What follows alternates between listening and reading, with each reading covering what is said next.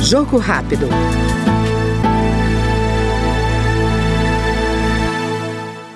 A Comissão de Constituição e Justiça aprovou o projeto que obriga a administração pública a realizar, pelo menos uma vez por ano, vistorias presenciais em instituições de longa permanência para idoso.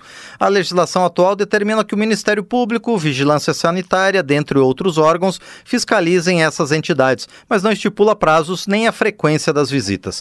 De acordo com o presidente da Comissão de Defesa dos Direitos da Pessoa Idosa, o deputado Aliel Machado, do PV do Paraná, o projeto vai permitir uma fiscalização efetiva das condições dessas instituições. Hoje nós temos no Brasil uma linha demográfica onde o número de idosos está aumentando e continuará aumentando significativamente, ao tempo que nós temos também muitas instituições, muitas denúncias de serviços de má qualidade. O que o projeto faz é estabelecer que essa vistoria, que faz análise sobre as condições de atendimento, que essa vistoria tem que acontecer anualmente. Nós já temos a previsão no Estatuto da Pessoa Idosa a questão das punições, tanto do ponto de vista civil quanto do ponto de vista criminal, mas nós não conseguimos identificar todas as necessidades se não houver uma fiscalização efetiva. Nós ouvimos no Jogo Rápido o deputado Aliel Machado, do PV Paranaense.